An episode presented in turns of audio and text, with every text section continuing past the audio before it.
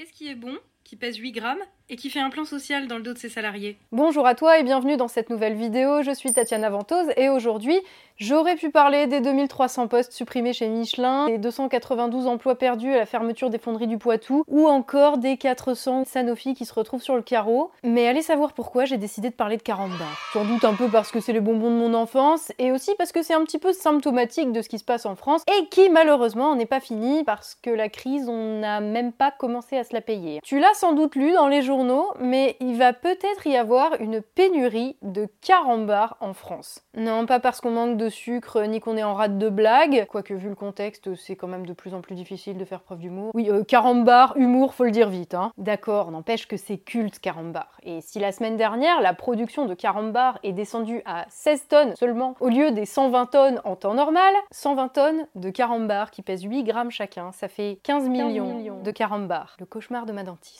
c'est parce que les salariés de l'usine historique Carambar, la seule usine au monde où on les fabrique depuis 1954, sont en grève, enfin en grève alternée, depuis novembre. Et puisque je sais d'avance qu'on va venir me dire que les fournisseurs officiels des dentistes depuis 1954 prennent les pauvres enfants en otage, à ceux qui vont dire ça, je vais vous dire... Ben rien. Rien parce que tout le monde voit bien que mettre sur le même plan une prise d'otage et des salariés en grève, c'est complètement con, et en plus accessoirement insultant pour les gens qui ont vraiment vécu une prise d'otage. C'était le petit point lexique parce que j'en ai juste marre des gens qui utilisent des mots à tort et à travers. Revenons donc à Carambar où les raisons de la grève, en lisant comment l'affaire s'est passée, semblent malheureusement tristement banales. Il y a deux ans, l'entreprise Carambar a été rachetée par Euraseo, on y reviendra, qui possède aussi des marques de confiserie comme l'outil, Créma ou la Pique qui chante. L'histoire est somme toute assez classique, il fallait rationaliser les coûts de production, donc Euraseo a dit aux salariés qu'ils allaient fermer cette usine Carambar et déménager les salariés sur le site L'Outil, à 8 km de là à Bondu, donc euh, c'est cool parce que les salariés n'avaient pas à trouver un autre logement et tout allait bien se passer, ne t'inquiète pas. Sauf que si Euraseo prévoyait de conserver 105 emplois sur les 114 de l'usine Carambar, pour les salaires, c'est autre chose. Il s'avère au final, truc qui n'a pas du tout été mentionné par Euraseo à ses salariés au début, que les salariés vont devoir signer avec euh, l'outil un nouveau contrat avec un salaire amputé de 25%. À une moyenne de 1500 balles par mois, tu la vois l'amputation de 300 à 800 euros de revenus qui vont se prendre là? Bref, en novembre, on leur avait vendu le truc comme un simple déménagement et au final, les mecs se retrouvent avec une fermeture d'usine,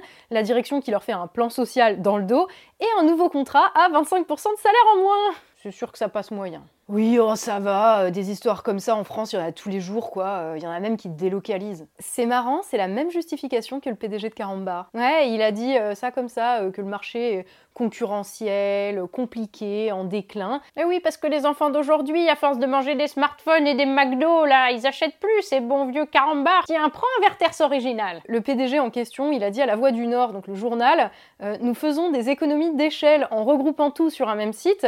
Rappelons qu'en d'autres temps, euh, d'autres actionnaires parlaient de délocalisation en Pologne ou en Turquie. Alors déjà, ça peut sonner comme une menace de délocalisation hein, euh, dans la bouche d'un mec qui concrètement peut le faire, mais dans tous les cas, c'est pas un argument. Ouais, euh, mais les gars, avant, ils faisaient du chantage à la délocalisation, c'était pire. Alors, ayez le bon goût de nous être reconnaissants de ne faire que baisser vos salaires d'un quart. Sans déconner, les mecs, tu croirais qu'ils vivent au 19e siècle dans leur tête. Ah puis oui, faudrait les remercier en plus. Hein? Vous m'amputez d'une jambe au lieu de vendre mes reins Oh bah ça va, merci Puis on va regarder vite fait hein, qui sont ces gens là qui possèdent 40 bars et qui expliquent aux mecs qui travaillent là que leur salaire à peine au-dessus du SMIC, c'est quand même un peu trop. Alors l'entreprise Euraseo, c'est une entreprise qui fabrique... Ben en fait non, je fabrique rien.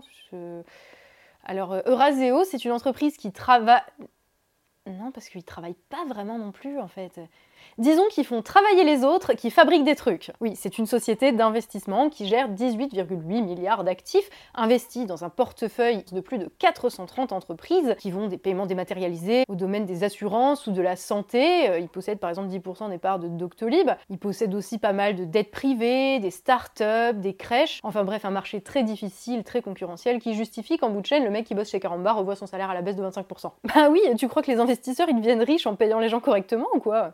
Leur boulot, c'est littéralement de racheter des entreprises qui fonctionnent, de tout désorganiser, pardon, réorganiser. Tout ça pour faire gagner le plus de pognon possible à leurs actionnaires, optimiser les coûts. Tout ça en utilisant l'argent que leur font gagner les gens qui bossent dans les entreprises qu'ils ont achetées pour le placer en bourse. Ah oui, oui, le jour où il y a un crash, ils demandent à toute la société de payer pour eux, oui, c'est sûr. Je dois t'avouer que j'ai galéré à trouver un terme qui puisse définir leur activité de la manière la plus objective possible. Et le truc qui convient le mieux, c'est parasitisme. Ou en langage BFM, assistana. Oui, encore un point lexique, on va mettre un petit truc au clair tout de suite.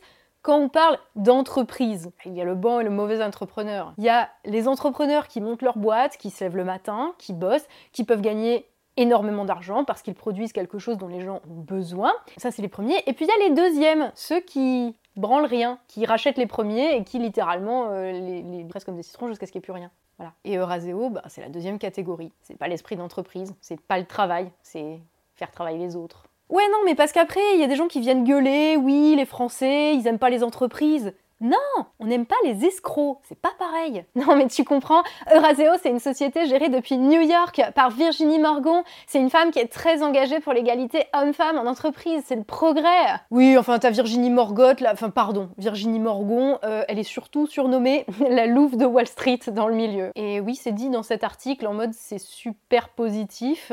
oui, on vit dans un monde un peu étrange où on porte au nu les gens qui sont des gros en... comme si c'était des modèles, oui. Quand on pense que Euraseo, le 22 janvier dernier, annoncé avoir levé 2,8 milliards d'euros en 2020 pour investir dans l'économie réelle. L'économie réelle, c'est pas le truc genre euh, les gens qui vont acheter des choses dont ils ont besoin au quotidien avec une valeur concrète, genre euh, tout en fait sauf la finance et la bourse. Si, c'est ça. Ça vous choque les sociétés d'investissement comme Euraseo qui ont gagné des milliards en 2020 alors que tout le monde se demande à quelle sauce on va être mangé? Ou d'ailleurs si l'an prochain il y aura encore de la sauce dans ce qu'on va manger plutôt?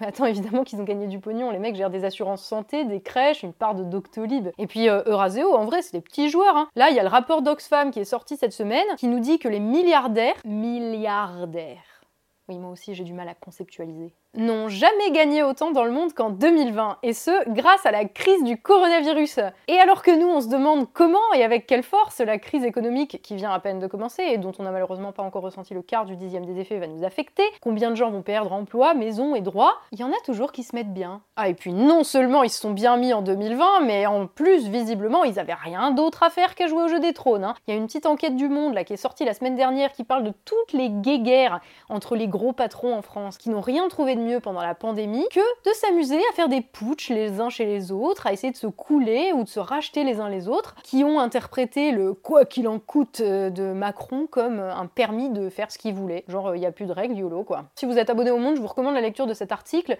C'est fascinant à quel point, dès qu'il y a du pognon en jeu, il n'y a plus aucune retenue. Vous me direz, ce sont des problèmes entre gros patrons, ça ne nous concerne pas, ils font bien ce qu'ils veulent. Sauf que malheureusement, quand ça concerne Veolia et Suez qui distribuent l'eau qu'on consomme au quotidien, non seulement ça nous concerne, mais en plus ça finit inévitablement par nous retomber sur le coin de la figure. Et là, c'est le moment où tu me dis Oui, mais on peut rien faire face à ça, ils font ce qu'ils veulent, c'est leurs entreprises après tout. Et c'est le moment où je te dis qu'il y a une solution que certains n'auront pas envie d'entendre, mais qui est une vérité. C'est que la puissance publique, c'est-à-dire l'État, a pour rôle de nous protéger de ça et surtout en a les capacités de faire en sorte que les fluctuations des gros business et du marché, qui ne concernent qu'une infime minorité de gens qui bossent dedans, n'aient pas un impact négatif démesuré sur le reste de la population, qui a pour rôle d'écarter les biens d'intérêt public de l'influence toxique des puissances financières, qu'il s'agisse, et de manière pas du tout exhaustive, des biens vitaux comme l'eau ou l'énergie, ou des services essentiels comme la santé. Et pour faire ça,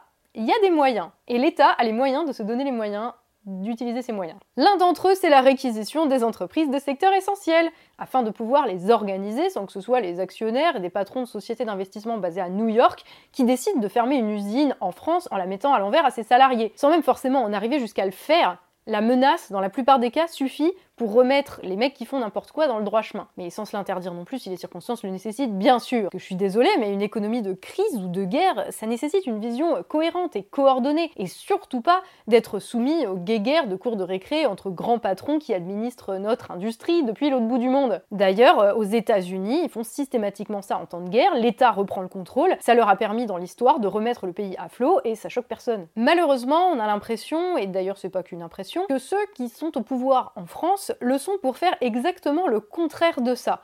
Et de fait, ils nous rendent toujours plus vulnérables aux fluctuations du marché, au jeu des trônes entre gros patrons, et ils nous privent de la possibilité de décider de notre destin commun en dépeçant les industries et les services qui, il n'y a encore pas si longtemps, faisait quand même rentrer beaucoup d'argent dans les caisses de l'État. C'est sûr que c'est pas mal pour rembourser la dette publique quand même que l'État rentre de l'argent. Et qui maintenant envoie notre pognon dans des bulles spéculatives. Alors carambar, bah, c'est peut-être rien pour certains, mais dans ces 8 grammes de bonbons au caramel, il y a le savoir-faire de notre pays et aussi un peu de notre patrimoine et disons-le de notre enfance. Il y a surtout les vies sur la sellette de 114 personnes qui rappellent toutes celles déjà brisées par la soumission de nos politiques au marché. À un moment, il va falloir en prendre conscience et il va falloir aussi sérieusement inverser la tendance, sous peine qu'il ne reste rien de notre pays, pas même un carambar.